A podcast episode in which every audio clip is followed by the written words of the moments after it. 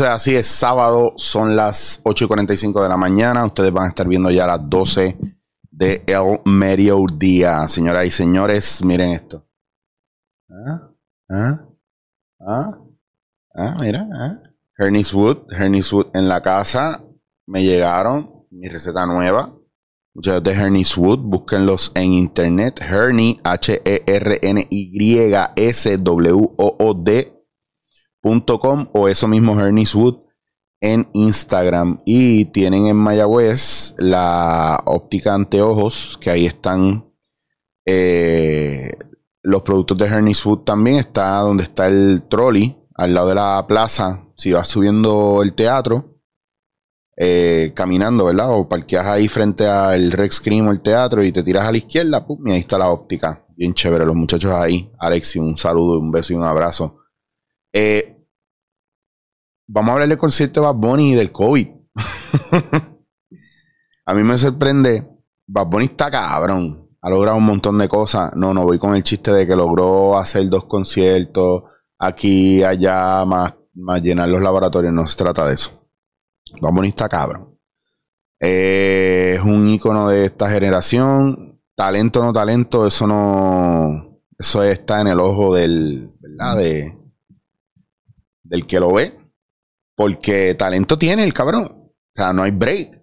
Tipo súper exitoso, una energía brutal y la gente alrededor de él, pues lo que lo maneja, pues son unos, unos duros. Porque la gente que llega lejos en la industria mayormente son la gente que se deja moldear y que mm, se adapta y que hacen lo suyo y los demás alrededor hacen lo que les toca. Eh, y a veces el problema que nosotros tenemos es que queremos lograr el éxito de los demás cambiándolos totalmente pensando en lo que para nosotros es correcto. Y a veces tenemos que tener cuidado con eso porque no todo el tiempo, por ejemplo, a mí cuando la gente me viene a pedir algún tipo de coaching o algún tipo de, trabajo, déjame ajustar aquí porque no quería que se viera la perilla de la puerta, pero mira, ahí está. Eh, cuando la gente me pide algún tipo de coaching o de acompañamiento, ya sea eh, personal, ya sea mm, algún tipo de, de desarrollo con sus shows o sus libretos o lo que sea, lo cual a veces no tengo mucho tiempo para hacer eso. Eh, por eso los cobro bien caro, porque me sacan de mi, de mi día a día y de mi rutina y de mi tiempo. Eh, es importante para mí que yo no voy a cambiar tu contenido, yo no te voy a dar contenido nuevo, yo te puedo dar ideas, pero es como tú coges tu contenido y lo trabajas y es más efectivo de acuerdo a lo que tú eres y a quién tú eres. Y a veces la gente no, no entiende esa parte que a lo mejor usted se imagina que, diablo, Chicho estaría bien cabrón en esto, Chicho estaría bien cabrón en lo otro, Chicho tiene que traer eso a su... Pero no, no necesariamente. A lo mejor a usted le conviene, pero a lo mejor a Chicho no le conviene. A lo mejor a usted le conviene, pero a lo mejor a, qué sé yo, a, a Danilo no le conviene o, o no le interesa. O a Franci, ¿me entiende? Porque cada uno tiene su estilo y su forma de ser. Entonces, cuando nosotros y esto yo le he dicho muchas veces, tenemos que tener cuidado pensando que tenemos las ideas más cabronas del mundo porque todas las ideas son una mierda. Tus ideas son una mierda, mis ideas son una mierda, todas las ideas son una mierda. Es como el dinero, el, el dinero no vale nada. El dinero es nada, es un pedazo de papel, pues las ideas son una mierda, porque hasta que tú no las ejecutas, no funcionan. Entonces, la idea más cabrona del mundo puede ser mal ejecutada y ahora es la idea más mierda del mundo porque la gente no piensa, ah, eso lo hicieron mal. No, la gente va a decir, eso es una mierda. Entonces, a veces tienen que tener cuidado porque el ego, es que yo conozco mucha gente así, eh, el ego te engaña mucho. Y a veces hay 10 personas queriendo dar ideas por libreto, que pasa muchas veces, y por eso a mí no me gusta trabajar con mucha gente. Yo trabajo una o dos personas o cada, si somos muchos escribiendo un guion, pues cada uno tiene un bloque y se confía en esa gente.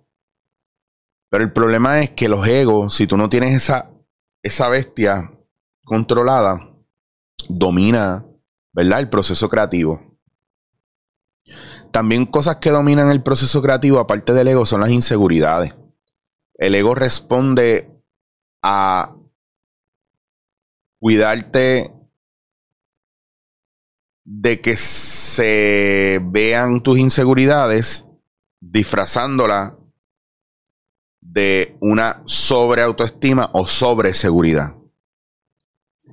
Entonces, hay que tener mucho cuidado con eso porque a lo mejor usted está pensando en, en usted y no está pensando en la conciencia grupal o en el elemento, ¿verdad? ¿Quién es el protagonista? Si es usted con sus ideas o si él es, el espectáculo o es el, el show o es la actividad o lo que sea.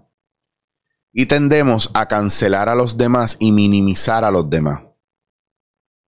Se los digo porque uno de los rasgos mayores de baja autoestima o de insatisfacción o de frustración es pensar que lo que nosotros hacemos es mejor que lo de los demás. Y hay un poco de falta de reconocimiento ahí también. Sí hay muchos momentos donde es clarísimo que usted trabaja mejor que otra persona, pero usted no tiene que decirlo, deje que su trabajo hable por usted. Yo por muchos años sí he tenido mis frustraciones porque yo sé lo que yo hago bien. Y esto, esto yo lo sé a lo mejor ahora, pero antes era la necesidad de, ¿verdad? De, que, de que, coño, valídame, mi trabajo es bueno, dime que es bueno. Para no sentirme como mierda, porque si usted no valida una persona, usted también eh, aporta a que esa persona se acompleje o, o a que esa persona simplemente se eche para atrás y se vaya aquí los trabajos y en los proyectos tratamos muy mal a la gente que trabaja con nosotros. Eh, durante la pandemia yo conozco dos o tres sitios que todavía tienen los mismos empleados y en toda la pandemia la tuvieron difícil, pero lo lograron. Porque trabajaron en equipo, porque sus líderes estaban en el piso con ellos porque los líderes no estaban desde su casa cuidándose, obligando a otros a trabajar, porque dieron los bonos que tenían que dar, porque pagaron lo que tenían que pagar, pero porque se dieron cuenta de que sus empleados estaban manteniendo a flote el negocio. Otra cosa es que veo mucha gente, y esto lo mencioné la última vez, pero veo mucha gente que logra cosas y después mira para atrás y humilla a los que no lo han logrado. Y se olvida de dónde vienen se olvidan de que ellos estuvieron en ese lugar. Entonces, mirar para atrás para coger fuerza del trabajo de otro o lucrarse y crecer de copiar el trabajo de los demás es una cosa bastante mezquina y es una cosa que es muy de lo que está pasando hoy en el día a día, de, de los buscones. Hago todo esto, ¿verdad? para volver al caso Bad Bunny. Y en el caso Bad Bunny, yo no soy el mayor fan de su música, hay algunas canciones que me gustan. Soy mucho más de, ¿verdad? De composiciones más complejas, de rock progresivo, de orquesta, de música sinfónica, de, de metal, de psicodélico, you name it. Otras cosas. Cosas que reten mi oído cosas que liricalmente aporten sustancia. Pero ya yo les he dicho a ustedes que el problema no es Dios, son sus seguidores. Y que cada uno va a buscar o va a saciarse de cosas que estén a la par con su capacidad intelectual, con su profundidad intelectual o emocional y con su profundidad o capacidad, ¿verdad?, de absorber la cultura de su país, en, especialmente en este país que nuestra cultura es, nula, no existe, nosotros no tenemos una cultura. Sí, ah, no, coño, claro, tenemos la bomba, la plena, tenemos Loíza, tenemos... es que eso, eso es parte de, pero no es nuestra cultura. Porque nosotros tenemos un crical cultural. Porque queremos, algunos quieren negar sus raíces africanas para darle más valor a sus raíces españolas. Otros quieren negar sus raíces españolas para darle más valor a sus raíces taínas. Y otros quieren, quieren negar más sus raíces taínas para darle valor a sus raíces africanas. Cuando al final nosotros somos una mezcla de todo eso. Entonces, si usted no conoce su historia, si usted no conoce su background, si usted no tiene una identidad propia y usted quiere ser todo lo que los demás sean, pues usted también va a estar confundido. Volvemos al concierto de Bad Bunny. Está bien que hayan conciertos así, pero estamos en medio de una pandemia. La gente está desesperada porque está pensando en ellos, no está pensando en el, en el, consciente colectivo. Están pensando en, oh, yo estoy agitado, yo tengo que ir a ese concierto, yo tengo que quitarme el estrés, eso va a ser histórico, yo quiero ser parte de algo. Para pasarla bien, para pasarla mal, para pasarla cabrón o lo que sea, haya sido así o no, yo no estoy hablando de todo el mundo, pero sí estoy hablando de una masa en general. Hay mucho vacío existencial, la gente está quemada, la gente está frustrada y desafortunadamente somos muy selectivos, somos elitistas, pero sobre todo somos muy injustos porque tenemos mucho favoritismo. En otras situaciones que no fuera Bad Bunny, usted no espera tres horas o cuatro horas para que el artista entre. Usted se queja, usted tira todo contra el piso y usted habla mierda con cojones del artista que está tratando, de la persona que está tratando, por las razones que sean. Pero a la gente no le importa esperar por Bad Bunny. Pues entonces hay favoritismo. Porque si Bad Bunny lo hace, está bien, pero si otro lo hace, mira qué artista mediocre, mira qué mierda, mira qué producción mierda. Y yo veo mucho eso en este país. Qué bueno que sea un puertorriqueño el que ustedes idolatren y adoren. Qué pena que otros puertorriqueños lo barren el piso con ellos. Eh, y no hay una solidaridad porque, porque por ley de intercambio ciertos artistas o cierta gente que tienen mucho más dinero y más fama y más movimiento, usted los valida más que otros que pueden tener mejor talento, mayor talento o mejor calidad de trabajo, pero claro, como a usted no le gusta, eso es una mierda. Recuerde que porque a usted le guste o no, no significa que eso sea una mierda o no, porque a lo mejor es que está comiendo mierda con cojones a usted y a usted lo que le gusta es la mierda. O a lo mejor sencillamente es que nada es mierda. Es que todo es bueno. Si a usted le gusta, es bueno. Entonces siempre va a ser una cuestión de nosotros ver, en vez de estar criticando, atacando y jodiendo, y qué pena que no entré en el tema del, del ciberbullying, porque es un tema que quiero tocar dada las circunstancias, ¿verdad? Yo lo puse en, mi, en mis redes de una actriz de muchos años que terminó estando en un reality show en España de cocina y ya de una uno notaba que esa mujer, la pobre, estaba bipolar y de todo y tenía, ¿verdad? Descompensación química en el cuerpo y mental. Y terminó suicidándose. Se quitó del show porque no podía con las presiones y lo hizo en vivo. Y terminó suicidándose. Y cuando uno ve en la página de ella una persona nueva para Instagram o para Twitter, cuando ve la página de ella y cómo la gente le comentaba cosas tan crueles, yo quiero que usted sepa que usted es súper responsable, súper responsable de las semillas que usted siembra en los demás. No, pues para qué se mete en Instagram, no, para que tú eres tan hijo de puta y tan huele bicho y tan mierda de ser humano. ¿Por qué la culpa es de, la, de la persona? ¿Por qué la culpa es de la víctima? Entonces, después, esas víctimas, si no terminan quitándose la vida, terminan convirtiéndose en mayores perpetradores. Se convierten en peor de lo que usted puede ser. Entonces, cada vez que yo veo gente hablando en Instagram, que cada vez me lo pela más y, y ya yo me quité de Twitter, Facebook yo no lo veo. Lo siento por la gente que me escribe por Facebook y yo no contesto, es que yo no entro a Facebook. Casi nunca. Y lo que pongo en Instagram lo pongo para que salga en mi Facebook, para que Facebook crea que hay vida ahí. Pero Instagram es otra de las cosas que yo estoy ya a punto de, de, no sé, un día esto me da un arranque bien cabrón y lo quito. ¿Por qué? Porque sí me gusta ver cosas, sí me divierte. Yo, pero yo, termino, yo estoy posteando videos cómicos para que no muera. Porque al final a la gente no le importa tu vida, a menos de que no sea algo o súper extraordinario para criticar, o súper mierda, humillante para criticarlo también. Entonces, yo creo que tiene que ver con la edad que uno tiene ya, que uno quiere modificar y cambiar. Entonces, que usted está aportando realmente. Que usted quiere aportar realmente. Entonces, vivimos toda la vida en esta búsqueda de que si amarnos a nosotros, amar a los demás, mirarnos a nosotros, mirar a los demás, pero si el otro es espejo mío, pero yo no me siento que yo soy eso, pero yo cogí terapia y ya yo estoy bien, pero realmente no estoy bien, pero no, no sé que no estoy bien. Pero entonces ahora yo te voy a decir lo que tú tienes que hacer porque yo me creo que soy mejor que tú, porque yo superé una parte o creo que superé una parte. Toda esa mierda. That's fucking nonsense, that's fucking bullshit. Hay que empezar a vivir el ahora. Y dejar de tener vergüenza por lo que somos, por lo que hicimos, por lo que vamos a hacer. Empezar a asumir responsabilidad por lo que somos.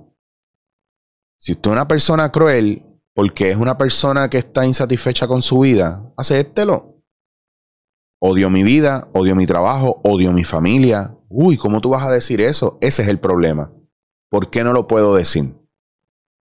A lo mejor si lo digo y lo verbalizo, me doy cuenta que suena feo con cojones. Pero puedo buscar por qué. Pero mientras uno esté en negación, usted sigue metiendo toda la tierra, mira, debajo de la alfombra o debajo del mueble. Hasta el día que toque la mudanza y levanten eso y haya una duna allá abajo de tierra y de mierda. Entonces es bien importante que, que dejemos el, el relajito de vez en cuando y que profundicemos un poco. Y si usted está quemado y explotado, mira alrededor suyo.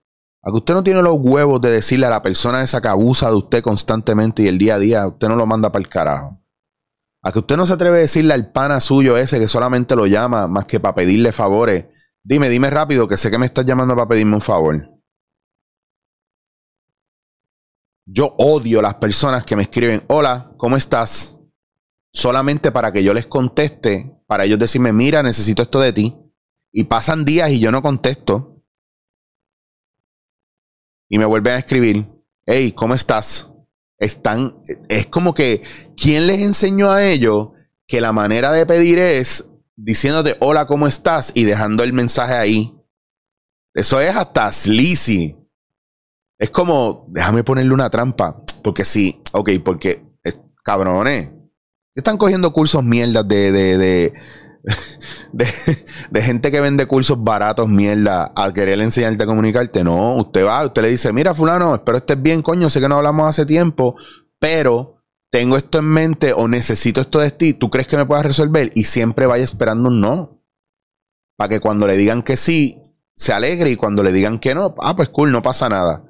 Porque el problema también es que no aceptamos los no. Ah, es un cabrón, me dijo que no, pero después a los dos meses volvemos a pedirle.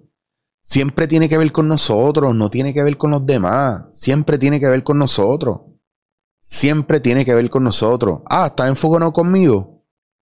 Bueno, tú me hiciste algo para lo cual me debo enfogonar. Sí, lo hiciste probablemente. Lo hiciste adrede, pero no te importó. O a lo mejor sabías que iba a molestar, pero tiraste para tu lado. Pues ven, esas son las cosas. Fucking own it. Fucking own it. Own your own shit. Hazte dueño de tus actos, de lo que dice, de lo que piensa, de lo que consume. Deja de estar pasando la responsabilidad a otro. La, la situación del COVID con el concierto de Bad Bunny no es culpa de Bad Bunny. Tú querías la taquilla y fuiste. Tú querías meterte en ese crowd de 35 mil personas. Tú querías ser parte de la historia y tú querías, tú querías pasarla cabrón. Y todos tus stories estás cantando el galillado y la máscara no está ni enganchada por aquí. Y fumaste, bebiste, jodiste. Pues es lo que toca ahora. Pues te dio COVID. Yo fui a un sitio sabiendo que me puedo contagiar y no me estoy cuidando, es mi responsabilidad. La cosa está bien jodida en el país, en el mundo entero. Cada vez que yo me monte en un avión, es mi responsabilidad. Sea por salvar el mundo, sea por estudiar, sea por ir a janguear a joder. Olvídate por qué lo haces, pero fucking own it. Aduéñate de las acciones tuyas. No es culpa de la aerolínea, no es culpa del gobierno. nadie puede salvarte del COVID porque tú no lo ves y no sabes dónde está. Y te cuidaste todo el tiempo hasta el día que fuiste a la gasolinera, echaste gasolina, en un momento te picó la nariz, te rascaste, tenías algo en la boca, te, te hiciste se te pegó. Pues. Y queremos echarle la culpa a todo el mundo y no asumir responsabilidad. Bad le fue cabrón. Lo cuidaron desde que salió de la, de la caseta esa, donde lo tenían metido. El pasillo que le hicieron de gente que nadie se metiera, a subir al escenario él solo. Él se cuidó. él lo cuidaron, pero tú no. Tú estabas en un mal de gente. Pues no es culpa de Bad Bunny. Y, y está cabrón que yo diga esto, porque a mí me encanta echarle la culpa a la gente. Pero me gusta ahora en esta etapa de mi vida buscar responsabilidades, asumir responsabilidad. Porque todo el mundo en un sistema tiene un rol y una responsabilidad. Y una vez tú descubres tu rol y lo entiendes, entonces ejecutas según tus responsabilidades en ese rol. Y en el rol de tu vida, tu mayor responsabilidad eres tú. Así que vamos a asumir responsabilidad por lo que decimos y hacemos. No es culpa de fulano que se metió en TikTok o se metió en Instagram o se metió en Twitter porque esas plataformas son así. No, es que si tú eres una persona mierda y cada vez que alguien entra tú usas eso para justificarlo, tú eres el problema. Porque yo quiero meterme en una aplicación y si yo quiero postear cosas, yo quiero postear cosas que me gustan. ¿Qué carajo te importa a ti si es bueno o es malo? ¿Entiendes? Asuman su responsabilidad. No castiguen a la gente por no hacer lo que ustedes hacen o dejan de hacerlo por lo que ustedes creen que es correcto. Dejen de predicar la moral en calzoncillo. Fucking own it.